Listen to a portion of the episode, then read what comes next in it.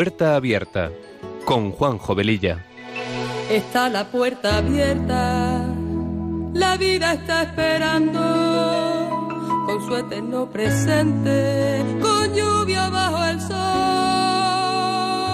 Está la puerta abierta, juntemos nuestros sueños para vencer al miedo que nos empobreció. Vida es encontrarnos, para eso nacemos, porque el punto más alto es llegar al amor. Y no hay amor de uno, solo hay amor de todos. Y por ese motivo estamos hoy aquí. Está la puerta abierta vida está esperando con su eterno presente.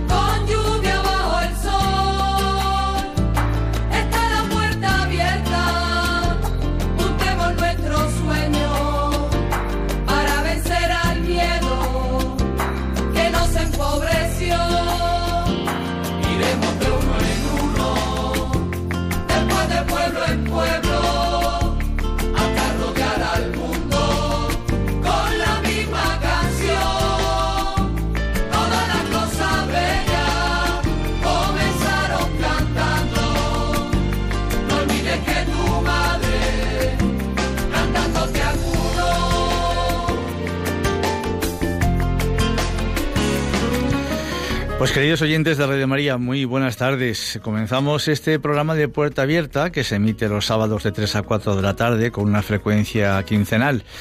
Con estos buenos deseos nos ponemos en manos de nuestra Madre María y del Espíritu Santo para que sean ellos los conductores del mismo y que a través de esta emisora podamos llegar a muchas personas. Nuestra sintonía dice mucho de lo que este programa pretende ser un programa que sea una puerta abierta a temas actuales y acompañado de buena música, porque las canciones ponen palabras a aquello que sentimos y que no podemos o no sabemos expresar. Y todo esto dentro de un ambiente distendido en el que también podamos compartir la buena noticia del Evangelio. Pasada la primera media hora del programa aproximadamente abriremos nuestras líneas para charlar con vosotros. Recordaros que tenemos un correo electrónico para vuestras consultas, vuestras opiniones, que se llama puerta abierta todo en minúscula. Y como dice nuestra sintonía, está la puerta abierta a la vida. La vida nos está esperando. Y sin más preámbulos, empezamos.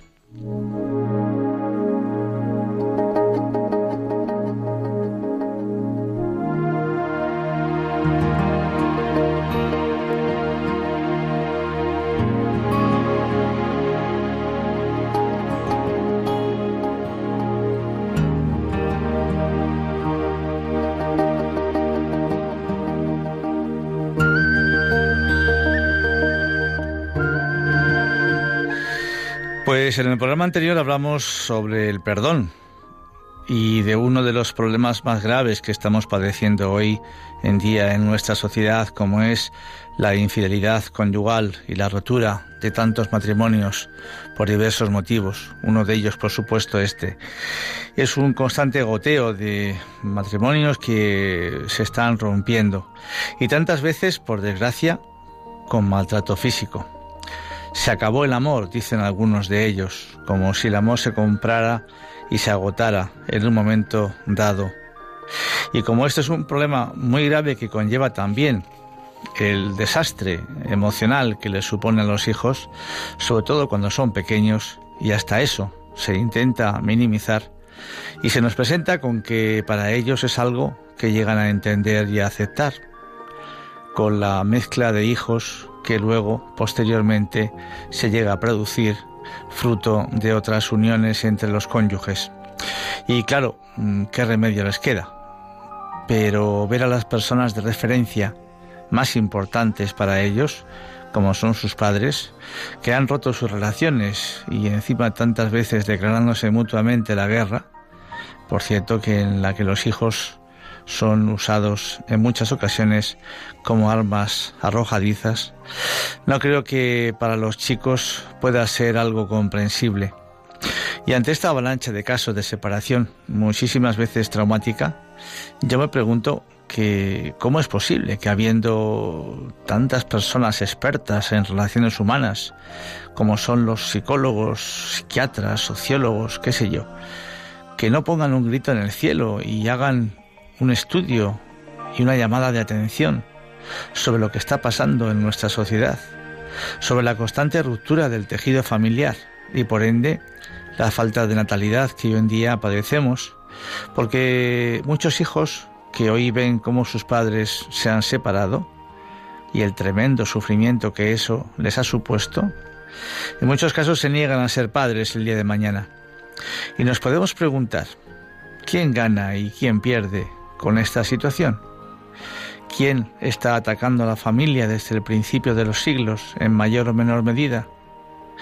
Yo recuerdo a mis abuelos que siempre decían, una familia que reza unida, permanece unida. ¿Y esto es verdad o no? ¿Vosotros qué opináis? Luego hablaremos un poquito de esto, eh, espero, en vuestras intervenciones.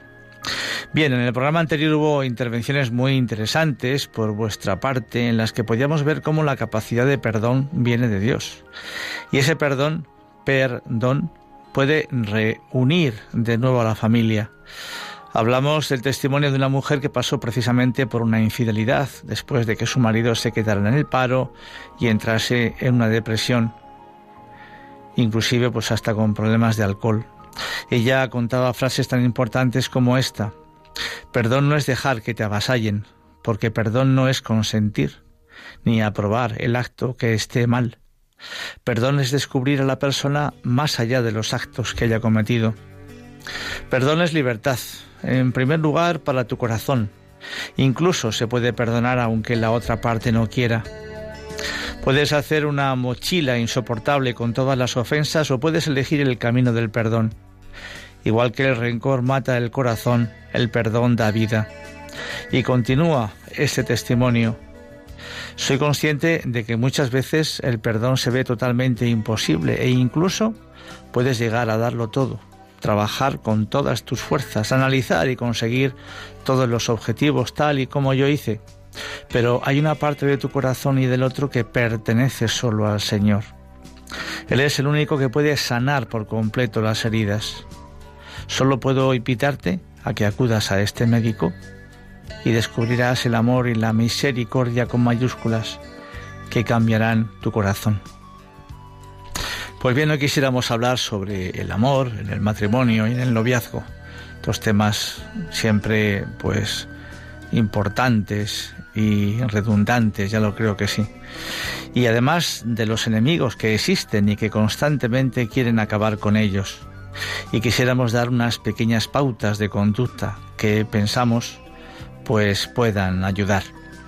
Hoy en día muchas personas no creen en la trascendencia que la muerte tiene, que después de esta vida hay otra que nos está esperando, que el mundo que nos rodea no lo hemos creado nosotros, y que el cielo y el infierno existen, y que ya aquí en este mundo podemos empezar a vivirlos.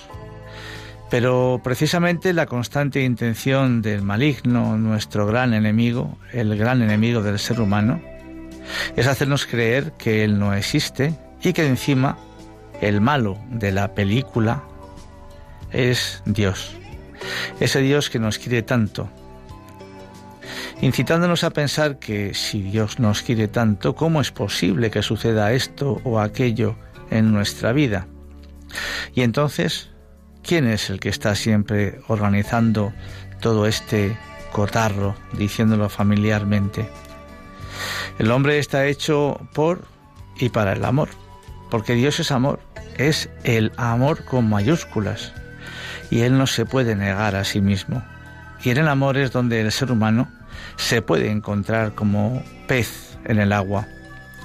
Si sacamos el pez del agua, ¿qué le ocurre? Pues que se asfixia, ¿verdad? Vamos a relajarnos un poco y a escuchar una preciosa canción que precisamente nos habla del noviazgo.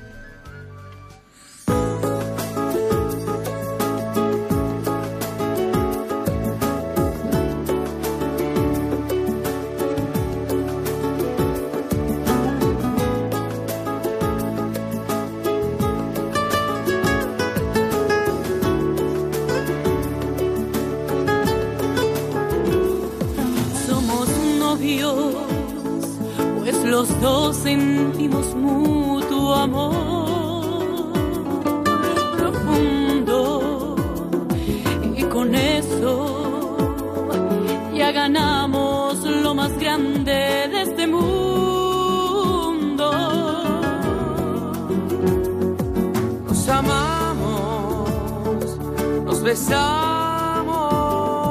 como novios nos deseamos. Esta vez sin motivo ni razón nos enojamos.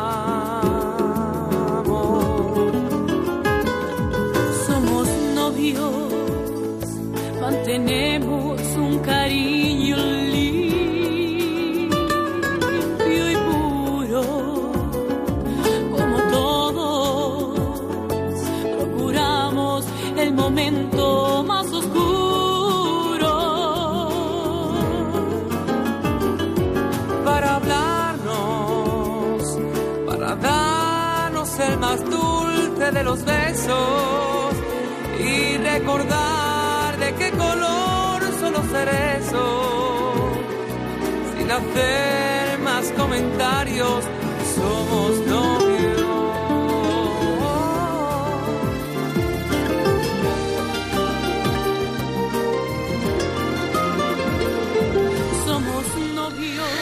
Para realmente amar hay que conocer qué es el amor. En tanto más descubramos su profundidad, más creceremos en la capacidad de amar. Partimos de la importancia de la familia como célula vital de la sociedad. Y la familia es una comunidad de amor, pues es este el motor vital de la misma. El amor es el principio y fuente creadora, porque el hombre fue creado por amor y para el amor. Esto no lo podemos olvidar nunca. Todas las manifestaciones del ser humano hacen patente esta tendencia. El amor es lo que identifica a la persona. La capacidad de amar es exclusiva del ser humano como don de Dios. Esta podría parecer una postura ideal o muy utópica en los convulsionados tiempos en los que vivimos. Sin embargo, es muy importante recordar también que aunque el amor es el motor que impulsa la unión del hombre y la mujer en el matrimonio y por ende el nacimiento de una familia, es la voluntad, el mutuo consentimiento del varón y la mujer sobre lo que se funda el matrimonio, estableciendo un vínculo. Por cierto, eh, ¿cuánto tiempo hace que no le dices a tu cónyuge un gracias por el guiso tan rico que te ha hecho o un te quiero? ¿Te has parado a pensar en esto, querido oyente? Un buen matrimonio depende en gran parte de un buen noviazgo, de que él y ella aprovechen bien ese tiempo para conocerse. Además de amor, también se necesitan otras cosas para tener un buen noviazgo, como no dejar fuera a Dios, no engañarse entre los novios, no fingir lo que no se es, no ser infiel, que por cierto que la infidelidad en el noviazgo es motivo para terminar la relación, porque los novios infieles suelen ser cónyuges infieles. No querer cambiar al otro, porque hay quien piensa, mi novio, mi novia tiene esta forma de ser, o este hábito, o este vicio que no me agrada, pero yo lo voy a cambiar. Y esto es una falsa expectativa. La gente no suele cambiar, o le aceptas como es, o no te cases con esa persona. No justificar lo injustificable, no violencia. Si en el noviazgo ya hay gritos, malos modos, insultos y hasta golpes, hay que salir huyendo, porque buscar pretextos para justificar sus malas actitudes busca mejor entonces otra persona. No desoír opiniones y consejos. Por tener una visión desde fuera, puede suceder que tus familiares y amigos capten actitudes de tu pareja que tú no has percibido. Presta atención, no cierres los oídos. El noviazgo es un tiempo para conocerse, para hablar, hablar y hablar de todos los temas habidos y por haber. Muchos matrimonios se rompen porque no descubrieron a tiempo que pensaban muy distinto en determinados temas importantes. Más vale dialogar que lamentar, no dejar de considerar a la familia ya que no solo hay que fijarse en la pareja, sino también en su familia, cómo es, cómo se llevan sus miembros entre sí, cuáles son sus valores, etc. Recuerda que muy probablemente tendrás que convivir con ellos y lo más importante, creo yo, no solo buscar que te hagan feliz a ti, ya que muchos se casan pensando ella o él me hará feliz. Buscan la pareja que los haga felices, pero la motivación para casarse no debe ser que me hagan feliz, sino quiero hacer al otro feliz para siempre. Hay tentaciones típicas del diablo para arruinar matrimonios. Encontramos en la Biblia, en el libro de Tobías, una historia preciosa, y vemos cómo el demonio Asmodeo llegó a matar antes del matrimonio a siete hombres que habían sido dados para casarse con una mujer llamada Sarra, y nunca pudieron llegar a unirse a ella. Uno de los principales ataques del diablo en la sociedad moderna es lanzar sus misiles contra la institución más antigua establecida por Dios, la familia. El demonio sabe claramente que si puede trabajar para destruir la institución de la familia, puede ayudar a desentrañar y destruir todo el tejido de la sociedad entrando en su descomposición. Hay acciones concretas en las que los cristianos podemos ver perfectamente los dardos que el padre de la mentira y el asesino desde el principio lanza contra la familia, aunque muchos creen que esas acciones hoy en día son normales.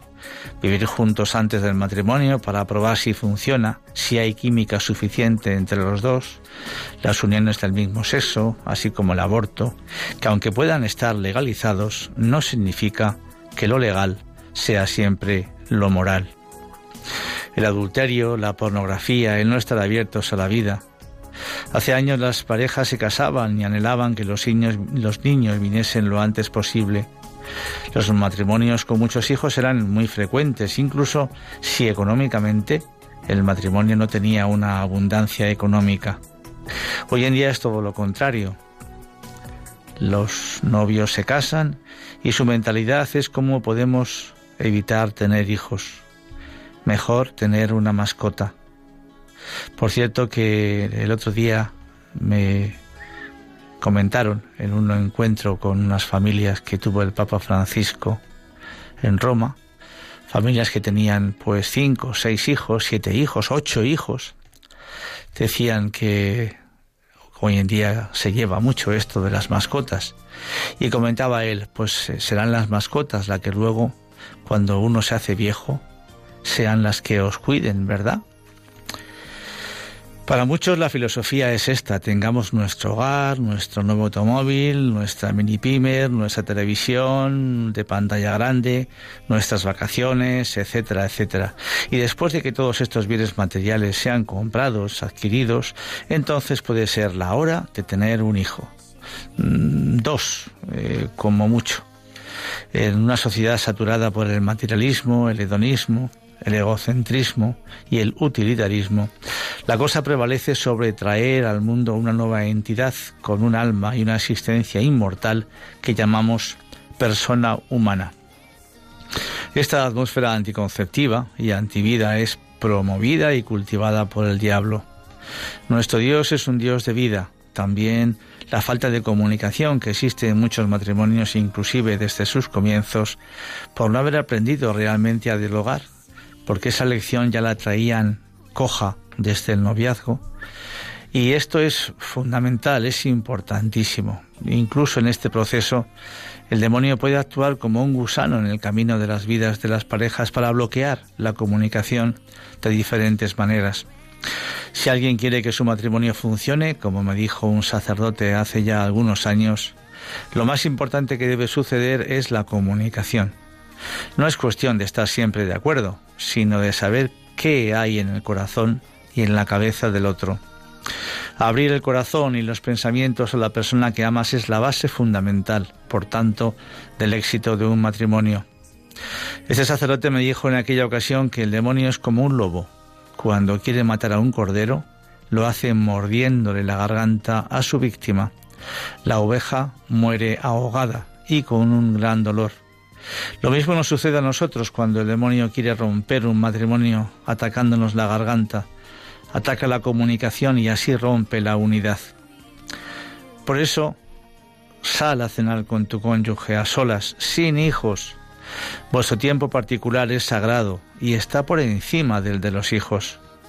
No te acuestes ni enfadado ni sin contar lo que te ha pasado a, lo largo del día de hoy, ni tampoco sin haber escuchado lo que le ha sucedido a tu cónyuge en esta jornada. No dejes de dar un cumplido de vez en cuando, reconocer lo bueno que tiene el otro, volver al amor primero, recordar los comienzos y reírse, porque seguro que hay multitud de anécdotas simpáticas que os unieron. Aprender a ser agradecido, también de palabra, y por supuesto a saber pedir perdón de palabra. El diablo puede convencer a una pareja de que es mejor no hablar para evitar conflictos. Puede tentar a una pareja a pronunciar palabras hirientes que actúen como picaduras de abejas. Puede trabajar de tal manera que uno puede querer hablar de todo y el otro no querer decir nada. Puede convencer a una pareja de evitar hablar con Dios y de Dios. Y la confianza en Dios ayuda a las parejas a comunicarse bien. Puede mover a una pareja a apoyarse más en otra persona del entorno, como por ejemplo antiguos novios o nuevos amigos del sexo opuesto, que en su propio cónyuge, en gran detrimento del propio matrimonio. Él nos propone que nosotros siempre tenemos la última palabra, es el uso de nuestra libertad. Cuando buscamos que el otro nos ame, buscamos su plenitud, que desarrolle su capacidad de amar y solo se llega a la plenitud cuando se da y se recibe en ambas direcciones. Y como escribió San Juan de la Cruz, donde no hay amor, pon amor y recibirás amor. El amor genuino lleva a la unidad con el ser querido en todos los campos, físico, afectivo y espiritual. Aun siendo completamente diferentes, somos complementarios. Somos uno y busco tu bien como el mío. Lo que te sucede me afecta, como si me hubiese ocurrido a mí. Dos se funden en uno, conservando su propia identidad. Decía el gran escritor Ortega Gasset que este es el síntoma supremo del amor, estar al lado del otro, en un contacto y proximidad profundos. ¿Dónde está entonces la base del amor? ¿Qué significa el te quiero? El amor es una decisión, es un acto de voluntad y para salvar el amor es necesario que la pareja se imponga por encima de las divergencias, que se vuelvan uno al otro a aceptar la unidad rechazando el alejamiento, porque cada momento de nuestra vida es una decisión. Elegir es renunciar. ¿Qué prefiero? ¿Clavarme en el trabajo o salir temprano para ver a mi familia? ¿Salir con mis amigos o dedicarle esta noche a mi esposa? ¿Llegar a ver la televisión o sentarnos a charlar? El ser humano tiene tres dimensiones, física, psicológica y espiritual.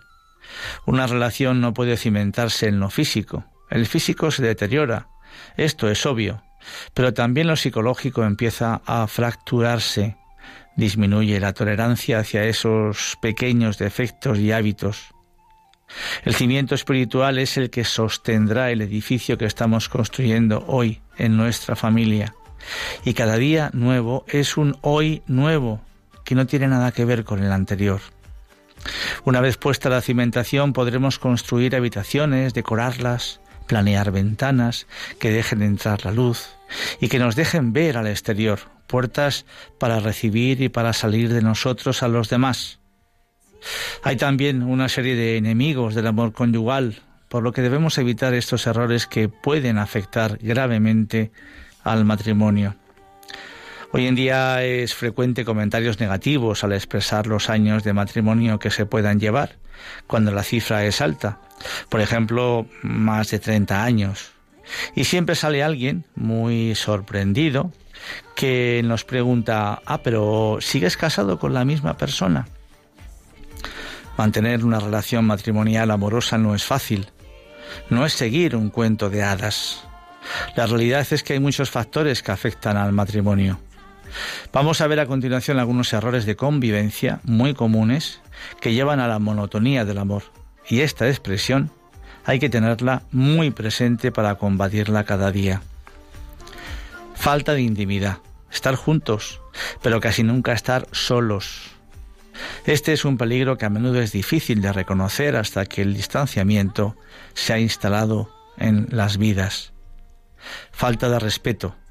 Es el abono perfecto para los equívocos y las malas interpretaciones que terminan en rencores y resentimientos por la falta de comunicación.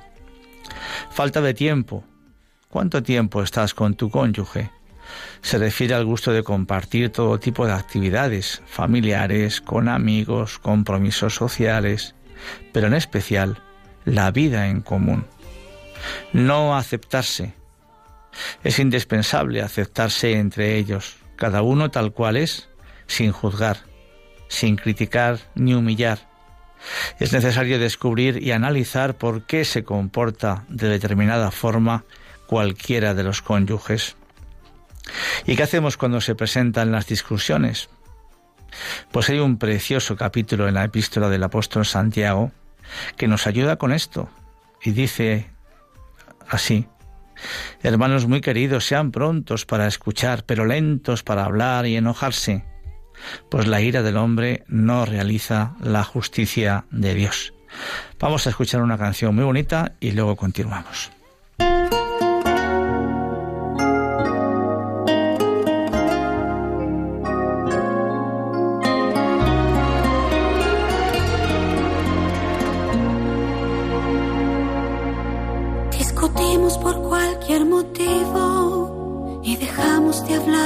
Después, tú en tu mundo y yo en el mío, sin mostrarnos ningún interés. Se acabaron los simples detalles, aquel beso antes de dormir. Hoy es todo tan frío y distante, a tu lado ya no soy feliz. No puede ser, puede ser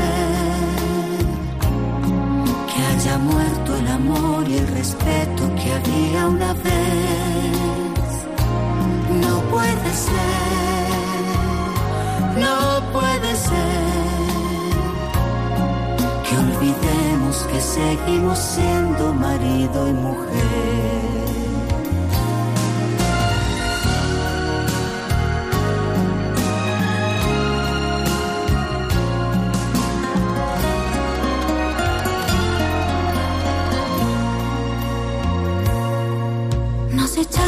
Culpa por todo, no nos damos jamás la razón. Evitamos estar los dos solos, el silencio nos hace peor. Los domingos son interminables y los lunes la calma otra vez. La rutina ayuda a olvidarse de la angustia por vernos después. No puede ser no puede ser que haya muerto el amor y el respeto que había una vez. No puede ser, no puede ser que olvidemos que seguimos siendo marido y mujer. No puede ser, no puede ser olvidemos que seguimos siendo marido y mujer.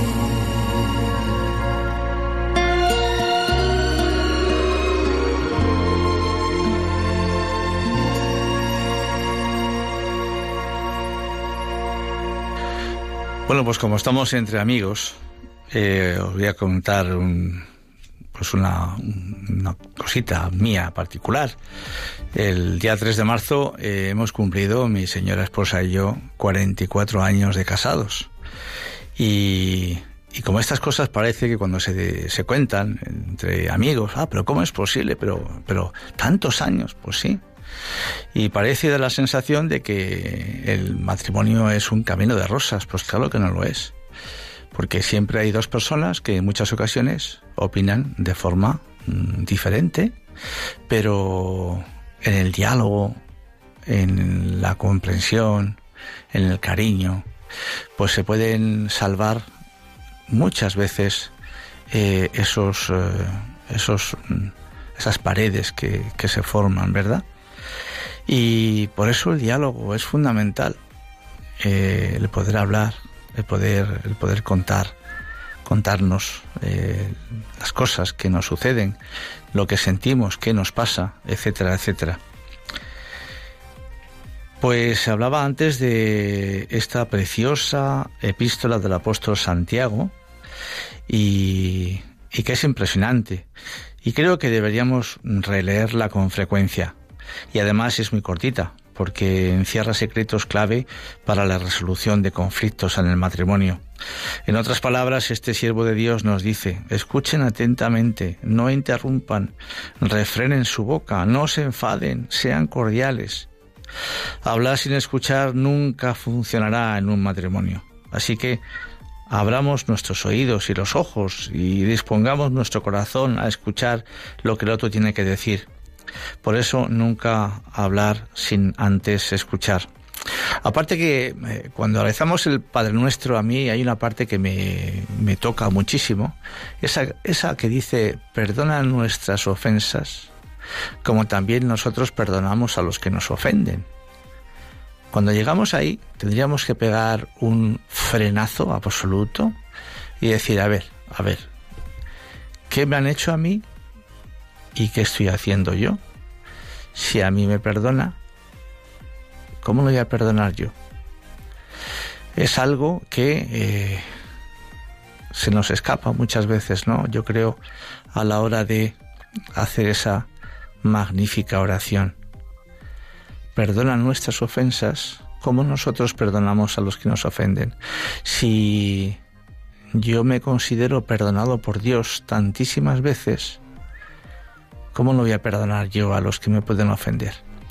Por supuesto que muchas veces saldrá de mí y de ti, querido oyente, el orgullo, pues la soberbia, que pues no, pues que se fastidie. Yo no pienso perdonar. Pero es que el don del perdón es algo que viene del más allá. Y hay que pedirlo. Hay que ir a la fuente. No se vende en los grandes almacenes. Hay que ir a la fuente y pedirlo. Y como es gratis, gratis se nos va a conceder. Pues otro punto importante es no jugar al historiador. Esto me encantó cuando lo, cuando lo leí. Un día un hombre me dijo, cuando discutimos mi mujer se pone histórica. Histórica. Y yo le respondí, querrás decir histérica. Y me dijo, no, no, no, histórica. Porque me recuerda cosas que sucedieron hace años. No se pueden estar sacando errores del pasado para complicar aún más la discusión. Hay que centrarse en el problema actual. No juguemos a las comparaciones, no criticar ni comparar a tu esposa, a tu esposo con nadie, no hacer mofa de su físico, eso por supuesto nos destruye, no hacer énfasis de sus carencias, sean cuales sean, pues así no nos ayudan a mejorar. Adaptación mutua, no intentar cambiar a tu cónyuge, sino procurar cambiarse a sí mismos de esa manera el otro tendrá que reaccionar al cambio y las dinámicas se alterarán a favor de ambos. Oí escuchar una vez a un sacerdote en una boda. Hoy que estamos acostumbrados a tirar o cambiar las cosas cuando se estropean, a comprarlas de nuevo, yo os digo, decía el sacerdote, cuando vuestro matrimonio pase por problemas, no lo cambiéis, no lo tiréis, arreglarlo aceptar aquello que objetivamente la otra persona no puede cambiar. Resistirse a la aceptación provoca mucha frustración. Cediendo un poco se aproximarán y no se alejarán. En la guerra ambos pierden, pero en el acuerdo ambos ganan. Aprender a escuchar primero, a refrenar la lengua y a no enfadarse. Sed amables el uno con el otro cuando hablen o discutan cualquier situación. Por eso el apóstol Santiago era un hombre muy sabio. El Espíritu Santo inspiró la epístola que nos dejó, así que sus consejos son garantía de éxito. Y ya para terminar, y como sé que eh, esta persona, como sé yo que esta persona que se me presenta delante con mis pocos años o mis muchos años, yo qué sé. Es el amor de mi vida. Pues una vez decir, una vez oí decir a un buen amigo mío, ante la pregunta que le hacía su hijo en relación a su novia, que cómo podía él saber si era el amor de su vida, le preguntó su padre al hijo, ¿estarías dispuesto a morir por ella? Y él le contestó que sí. Entonces la respuesta del padre fue rotunda. Entonces, cásate con ella.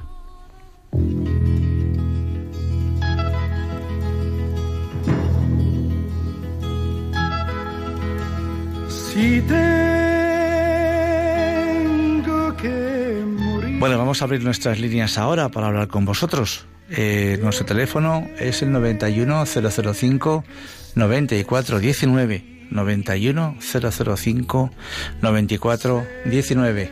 Estamos en Radio María, estamos en el programa Puerta Abierta que se emite cada 15 días los sábados a las 3 de la tarde. Y una de las preguntas que os hacíamos antes, ¿es bueno rezar en familia, como decían nuestros abuelitos?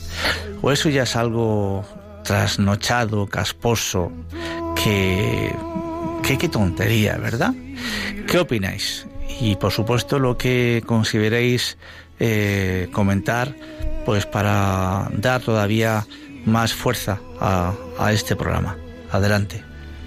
En la soledad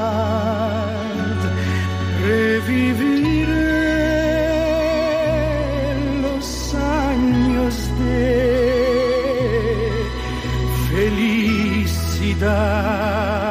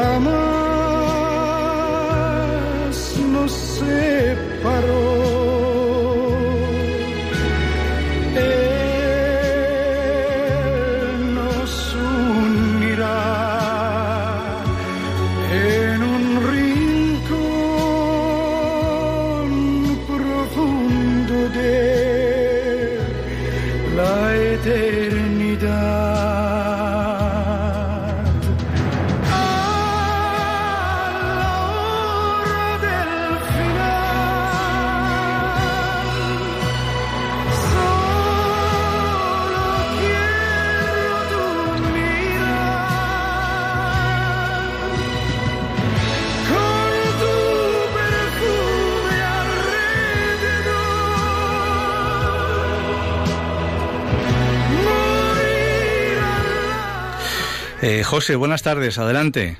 Mira, buenas tardes, mire usted. Soy un cronista de usted de toda la vida, Señor de María. Pues mire usted, tengo dos hijas maravillosas, se casaron a su debido tiempo. Y decía yo, a estas horas hay que venir en casa a estas horas, efectivamente a estas horas. Yo hoy de la juventud maestro. Mire usted, yo me pobrecía, mi, mi señora muerta el día 11 de diciembre, el día de. Santa María, la, la Madre Maravilla. Y, y justo he estado 51 años, 51 años con ella. Muy bien. Tuvimos la boda de oro y todo. Muy bien. Y fuimos, usted era yo novio y ella andaba a una distancia de mil kilómetros lo menos. Y yo estaba en la plaza con mi negocio, iba a buscarla, iba a la, a la iglesia, todavía ocho y media, aquí a los colapios de Getafe, andando, se cuenta, y venía con otra amiguita suya. Y yo salía al encuentro y decía, no, tu, tu novia no, no está, pero... Y entraba a las ocho y media a la misa y, y he ido a buscarla y no la he encontrado. Y le esperaba la salida. Estuve dos o tres años con ella luchando. Un desprecio me hacían aquellos años, como usted dice, hasta que la conseguí. y a dos distancias, de una distancia de un kilómetro mío vivía la pobrecita, usted tenía comercio ella. En la estación, la parte arriba del Sal, corazón de Jesús, de Gestafe, de Cerro. Y José, ¿cómo, cómo se llega a, a estar 51 años con, con una mujer? Pues, pues mira, pues, pues ha muerto ya 11 de diciembre, que decía usted. Por la noche tomo fotografía de ella, la pongo la mano en la manita, hija mía me dejan solo. Ya han muerto dos hermanas más, murieron con eso, con isema, hija mía. Esta, esta es la tercera que ha muerto. Ella hacia el 8 de septiembre y 8 de octubre, los años. Ella 85 años, 86 tengo. Pues ánimo, José, porque la muerte no es la, no es la última palabra. Algún día, cuando aquí no lo vamos a quedar ninguno, pues eh, usted se juntará de nuevo con ella y la verá además eh, pues eh, más guapa que nunca, seguro. Así que enhorabuena por esos 50 años casados, ya lo creo que sí. Estas cosas hay que decirlas porque parece que no hay matrimonios que lleguen a cumplir hoy en día las bodas de oro como antiguamente. Pues sí, hay matrimonios que llegan a cumplirlos con sus dificultades, pero ahí están. Muchas gracias. Purificación, adelante. Sí, buenas Mire, yo quiero rendir un homenaje a mis abuelos. Se casaron en el año 29 y, es, y estuvieron más de 50 años juntos. Jamás les oí una palabra más alta que la otra del uno para el otro. Mi abuelo solía decir que cuando se, él era gran cultivador de, de flores porque tenía mm, eh, ¿cómo se llaman? Eh, cortizos. Y entonces decía que, que le tenía las flores, tan, flores de invierno, de primavera, de verano, para que no se marcharan a buscar polen a otros sitios. Claro. Bueno, y entonces él, él decía que las rosas, si aceptamos el olor de la rosa, tenemos que aceptar las espinas. Claro. Y, esa la rosa que mejor más huele es la que más espinas punzantes tiene. Fíjate. Sí. Fíjate. Y, sí. Y es verdad que las de invernadero tienen unas cuantas espinas y no huelen a nada. Purificación, ¿tiene usted hijos? Tengo cinco. Cinco hijos. ¿Y les cuenta a ellos las andanzas tan bonitas de sus abuelos? Tuvieron la suerte de conocerlos. Qué bien los cinco. Y ahora mismo, cuando ya desde niños, cuando les quería um, reconvenir en algo, les decía, mamaita y papá Ramón, porque eso sí, no querían que les llamaran abuelos. Y entonces le llamaban mamaita y era Luisa, pues... y él, a él papá y papá Ramón. Y entonces le decía, mamaita y papá Ramón me decían a mí esto y es como si dije, aún hoy, que ya son mayores, el mayor tiene 46 años, pues aún hoy digo, mamaita decía esto y es palabra de ley. O sea, lo aceptan y, y eso. Pues qué mi, bien. Mi abuelo, sí. Y yo viví eh, porque mi madre pues ya tenía una hija cuando yo nací y yo, mm, bueno, no fui niña deseada ni querida. Vaya. Ahora le pongo palabras, no me duele, o sea, porque antes me daba vergüenza decirlo, mm, dado que decía, ¿qué tengo yo para que ella no me quiera? O sea, y yo, pero bueno, tuve, tuve la mejor parte, porque mm, mi abuela me enseñó, me enseñaba la historia sagrada, me enseñaba la, amar a la Virgen me enseñaba tantas cosas que me ayudaron en toda mi vida y eso me tuve la mejor parte. Pues purificación, yo creo que la mejor parte, como usted bien dice, la ha tenido usted, a pesar de que sus principios fuesen duros. Pero tener unos abuelos, como usted comenta que tuvo, es una gracia de Dios, naturalmente. Y estas cosas son las que tenemos que contar, que hay muchos chavales jóvenes hoy en día que no saben de esto, pues nosotros como padres, como abuelos, contarlo a los demás, que esto, que esto ha existido y si queremos puede seguir existiendo, ya lo creo que sí. Gracias.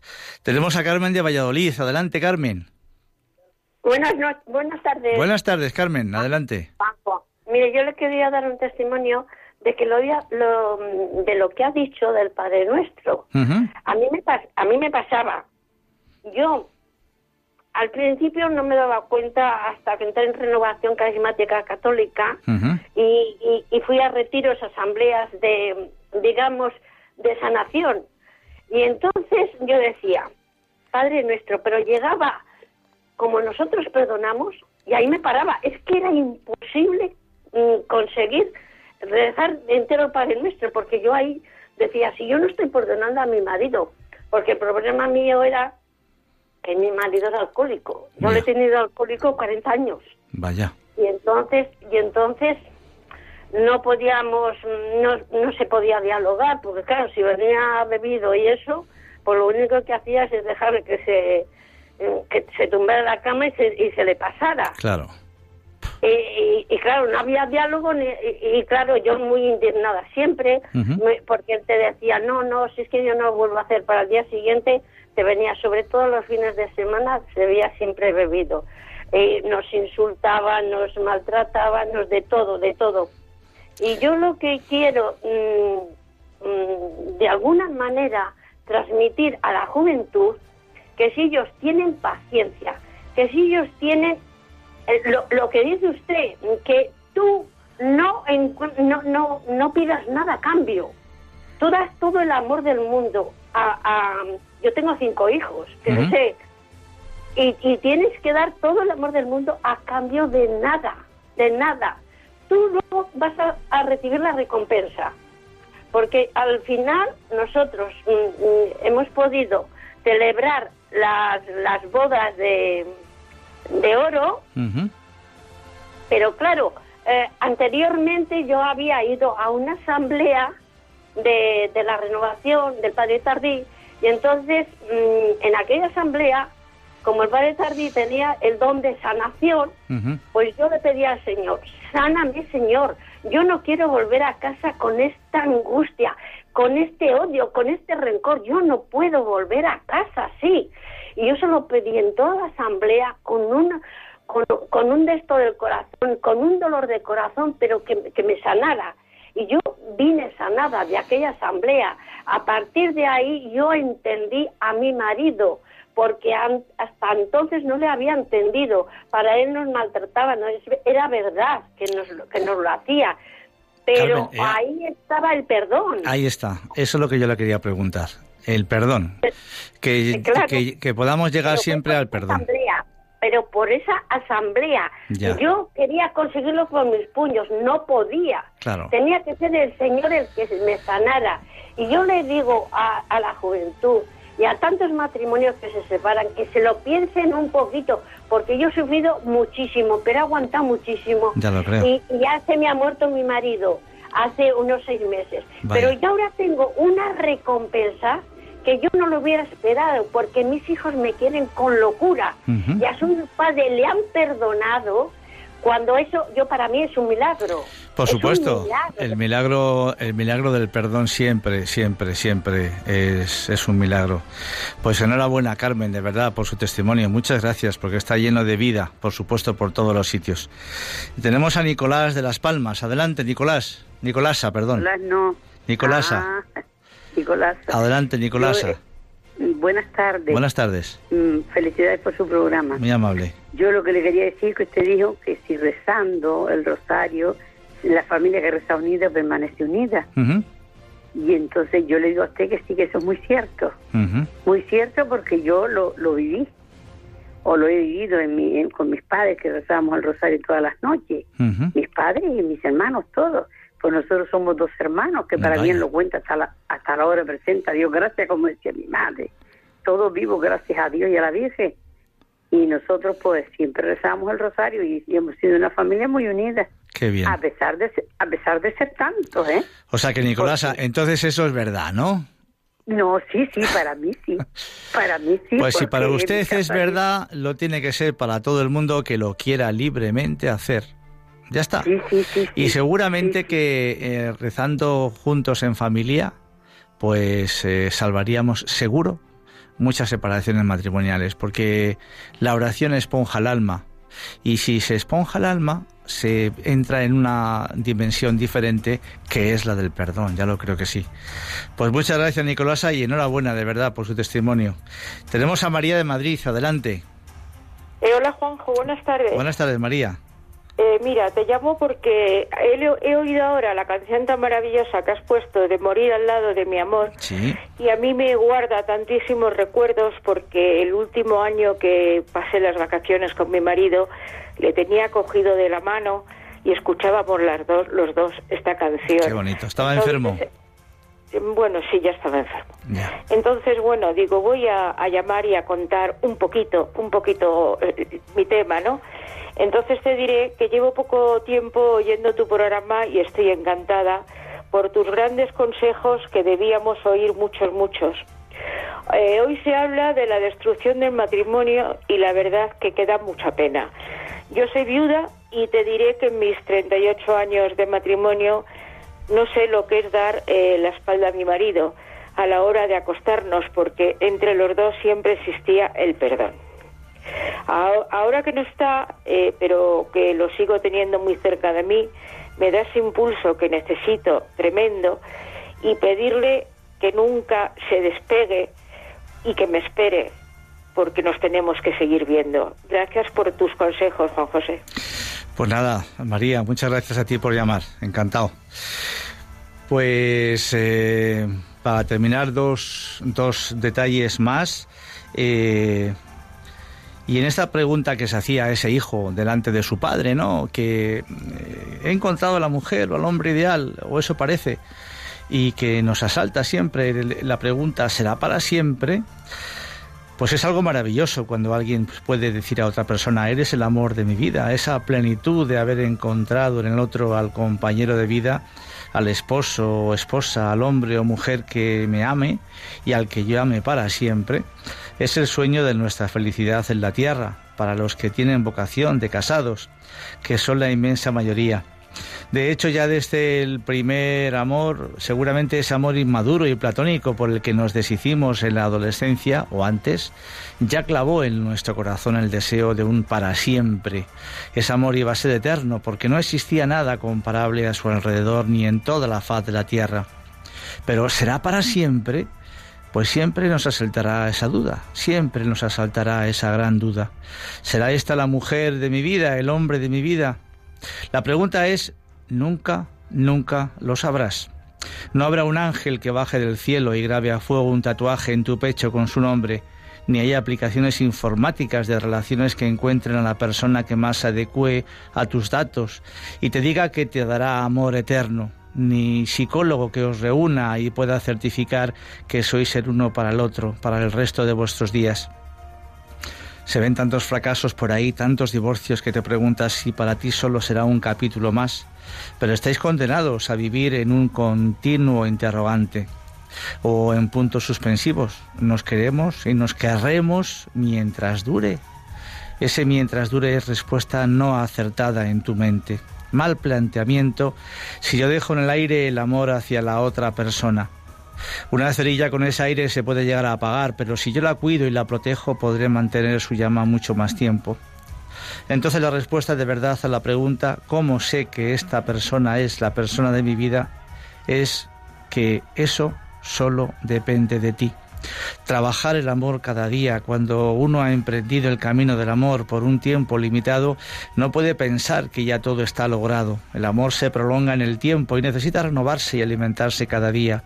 Por eso, aunque hubieras encontrado el amor de tu vida, deberás trabajar ese amor para no entrar en la rutina y para vencer las dificultades que van apareciendo, problemas económicos, ataques externos, enfermedad, vejez cuando uno intuye que ha encontrado el amor de su vida, porque reúne un montón de las cualidades que hemos dicho antes, lo que debes hacer es entregarte la tarea de construir ese amor cada día, no partiendo de cero, sino de lo que ya han construido juntos.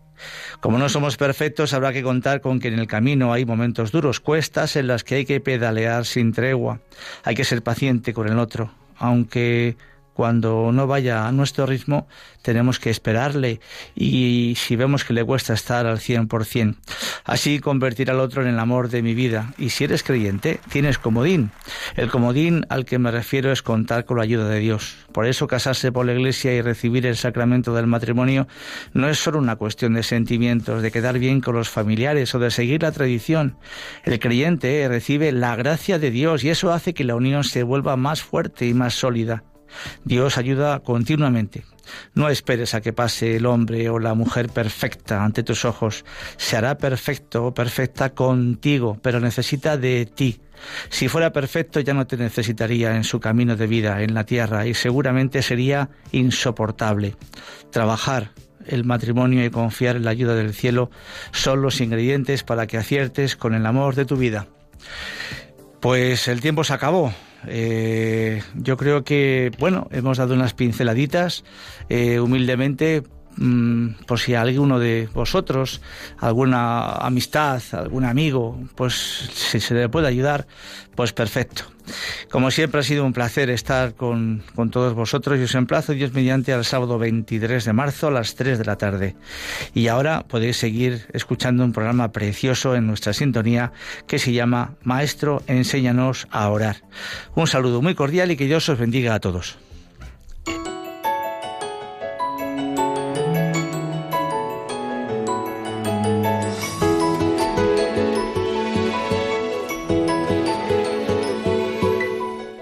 Así termina Puerta Abierta, un programa dirigido por Juan Jovelilla. Está la puerta abierta, la vida está esperando con su eterno presente, con lluvia bajo el sol. Está la puerta abierta, juntemos nuestros sueños para vencer al miedo que nos empobreció. La vida es encontrarnos, para eso nacemos, porque el punto más alto es llegar al amor y no hay amor de uno, solo hay amor de todos y por ese motivo estamos hoy aquí.